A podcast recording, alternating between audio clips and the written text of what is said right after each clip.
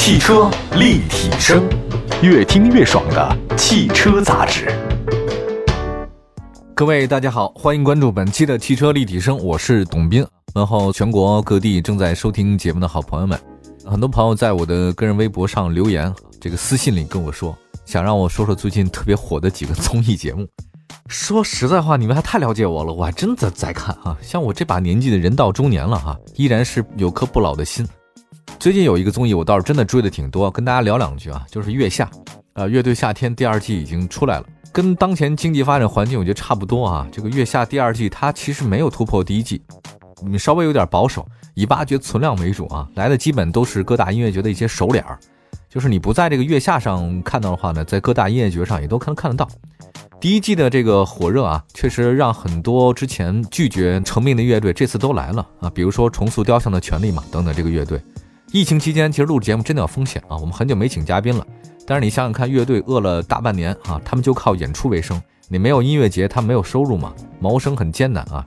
所以乐队夏天啊，这个稀有的露出场口，这次第二季比第一季呢抢手啊，算是真的有包括很多地下乐队、小众乐队的抢手都来了。有一个让我印象挺深的，就是水木年华啊。那个水木年华是我上大学时候的这个特别火的一阵儿的乐队哈。不过确实在这里面第一轮就被淘汰了，很多人对他们有各种指指点点评价啊。但是我是觉得，人家两个中年人了，唱着青春再见是没有问题的。呃，想要证明其实自己还年轻，就跟我一样，最多呢也是壮士暮年，没什么羞耻的，这个很正常。但问题是，其实他们被淘汰，我倒不是觉得说中年油腻啊，我觉得被淘汰可能就是他现场表现。就是他们现在表演没有什么突破，有点像那种晚会卡拉 OK，歌呢就像那流水线批发那种工业宣传品啊，没有什么新意。所以我觉得这一季这个像水木年华基本上是没有什么发掘空间的。本来你就是挖掘存量了啊，像这种玩情怀的，如果你没有在表现形式上再有点这种突破，看起来好像挺难。呃，让我印象特别深的就是我还挺喜欢五条人的，就大家不知道对他们什么感觉啊？就他们的幽默感呢，跟大家不是在一个频道上面啊，尤其是他那个主唱任科拉手风琴那个，对吧？临场换歌，把原来那个问题出现了，我再告诉大家，换成了道山靓仔啊，灯光跟不上啊，字幕没准备，靓仔他唱的又是海风话，夹杂着普通话，你基本上直接被淘汰，这是毫无疑问的。但是其实你对五条人这个乐队有了解的话，你会猜到他一定会选道山靓仔，而不是选的那个问题出现，我再告诉大家，为什么呢？很明显嘛，他们就是很幽默。本来要唱的问题出现，我再告诉大家，他不会这么直接唱。他唱道山靓仔，结果问题出现了，我再告诉你，其实就是幽默。可是现场好像没什么人懂，结果你看看，好吧，先说一些这个题外话啊，就是最近在看一些综艺节目的一些感受，蛮有意思的。这个也是打发时间的很好的方式方法。就是你看这个乐队夏天第二季啊，它其实没有革新，还是那样啊，这个走的是一个稳健的一排。但乐队的层次，我觉得还是挺喜欢的。可想而知啊，你在一个综艺当中，你要想变革是不太容易的一件事情。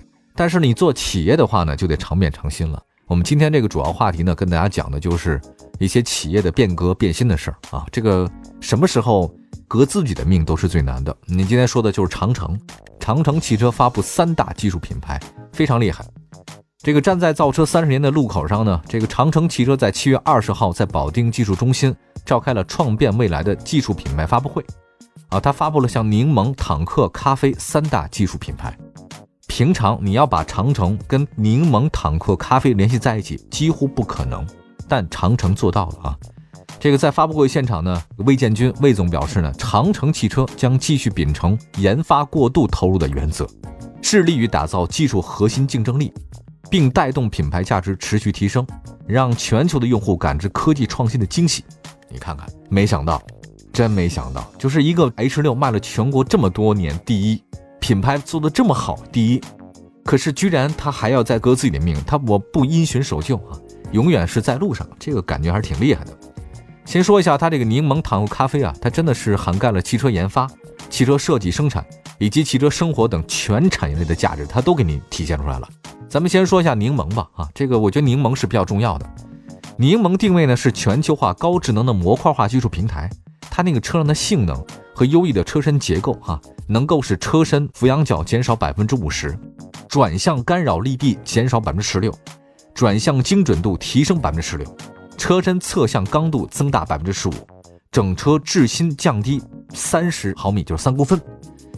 这一下啊，车辆的协调性、操控性、舒适性全面提升。我跟你说，别看这百分之十几，你在路上开车马上就有感受，就指哪打哪。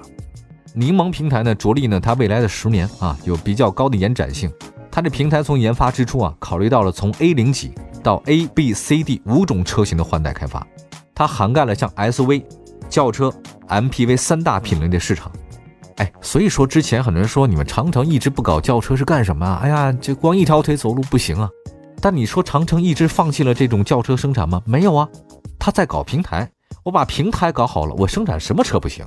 别说是轿车了，大型的 MPV 我来一个搞一个，我成本还很低，对吧？我不再搞一个生产轿车的生产线，咱模块化生产。你说这账怎么算？你怎么算都没他算得精啊！厉害厉害。另外，长城的话呢，原生配呢，还有这个适配高效的这种燃油动力啊、多效混合动力啊、纯电呐、氢燃料电池啊四种动力方案也没有问题。另外呢，柠檬平台的话，就全球领先的高效燃油动力。二零二二年，它常规发动机的热效率呢将达到百分之四十一，混动的发动机热效率达到百分之四十二。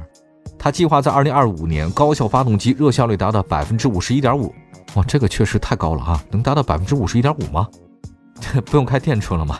此外，匹配第二代氢燃料的电池动力系统以后，柠檬平台车型可实现一千一百公里的同类全球最长续航里程。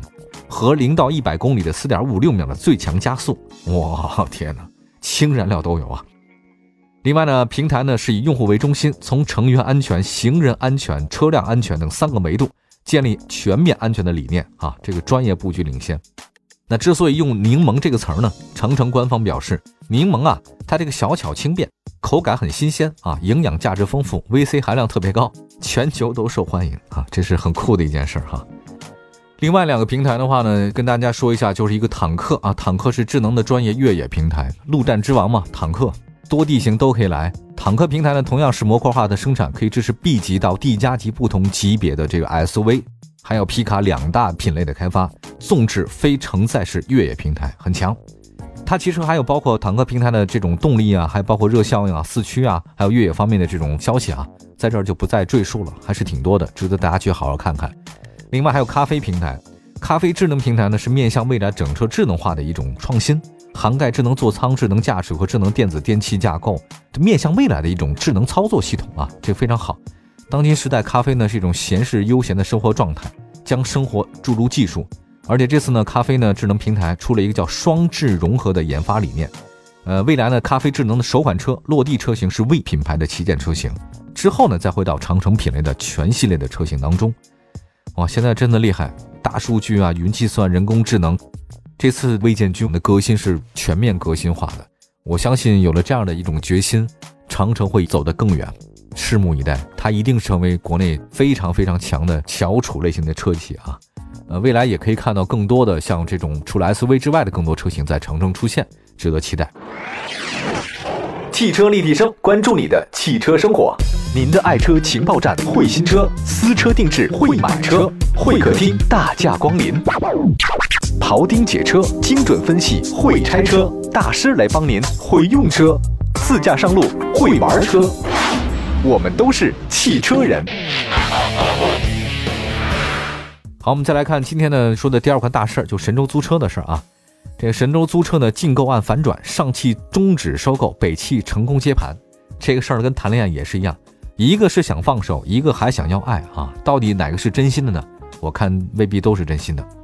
七月二十号，神州租车呢经历北汽和上汽竞相收购之后呢，花落北汽。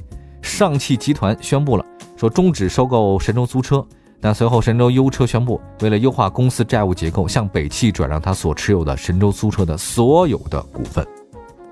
其实原来呢是这样的，北汽呢早就早于上汽呢想收购那个神州租车。但是上汽集团的半路截胡嘛，提高了收购价格。就在外界认为神州租车马上被上汽收购的时候呢，上汽突然终止了。上汽集团呢，在那个股东大会上啊，这个他们的董事长陈红说：“哎呀，我们双方呢确实出现新的问题，有些新的情况，我们不收了。原因呢是神州租车未来运营方面的情况啊，他就没再细说。那看来就对他的未来运营不太乐观嘛。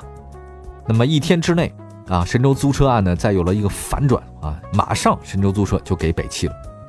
其实由于受到瑞幸咖啡这个波澜嘛，大家都知道神州租车本来就乏善可陈啊，现在是更加狼狈啊。国际投行跟国内券商呢，已经不再为神州租车提供任何评级评价了。那你要说北汽呢，它为什么还收购呢？其实是北汽啊，早在二零一五年，它就布局这种出行市场，但它实际上自己做的都不行。你看，像那什么北汽新能源推那个叫绿狗租车、北汽绿行、轻享出行等等，没有一个在这个市场里溅出水花的，他哪个都没做好。那没办法，他既然已经这样了，那干嘛不收购一个呢？那神州租车不是很好的吗？正好瑞幸咖啡这事儿一出，它价格又低了点北汽说那干脆我就买了吧，那就买了吧。那至于说神州租车未来情况怎么样？不好说啊，这个上汽集团没收购，是因为他对未来不太看好。那北汽集团能不能让这块业务跟自己本身的出行业务合而为一呢，变得更好呢？当然，这个很难说呀。汽车立体声。好，接下来再说另外一个事儿啊，也是天下大事，合久必分，分久必合的，吉利和沃尔沃暂停双方合并谈判的事儿啊。如今汽车市场啊，咱还是了解的。呃，一八年的时候呢，各个汽车品牌遇到很大问题，那就是车市寒冬。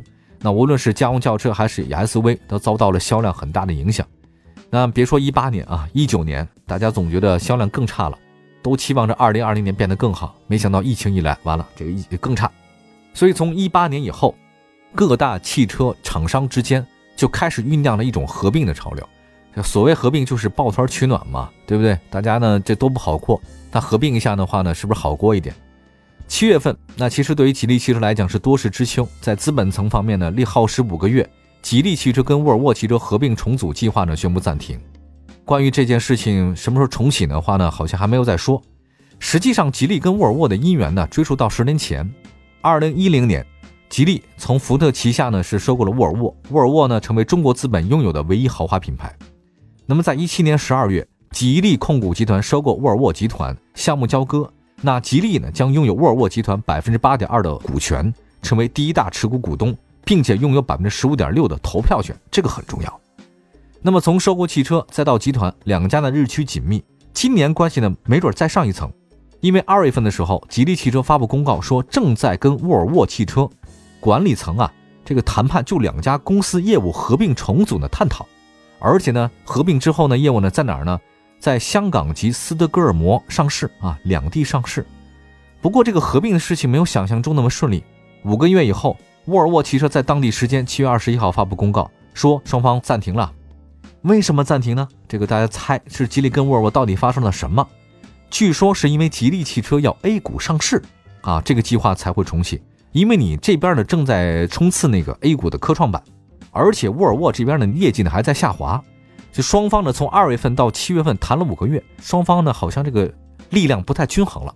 就是本来吧，就是五年前你们俩谈恋爱的时候呢，是势均力敌的啊，还在大学生啊，你也大三，他也大三，两个人呢都是对于未来呢充满期望，自然可以谈恋爱。但是毕业之后呢，这过了四五年，人那边呢企业高管了，您这儿呢还是一个普普通通的一个打工仔啊，这个双方呢就不对等了，人家可能就不会嫁给你了。其实大概是这个意思吧。啊，当然这个观点没有得到证实。我看了一下这个相关的财务报表，发现很有意思。沃尔沃呢汽车发布公告，说他们公司上半年营收呢大概是一千一百一十八亿瑞典克朗，一个瑞典克朗相当于零点七九人民币啊，一块钱瑞典克朗相当于咱们这七毛九。结果呢，这个今年上半年沃尔沃汽车呢同比销量下降啊，包括这个收入下降百分之十四，净收益呢是为负十一点七一亿瑞士克朗，同比大跌。就是一直在亏损啊，对吧？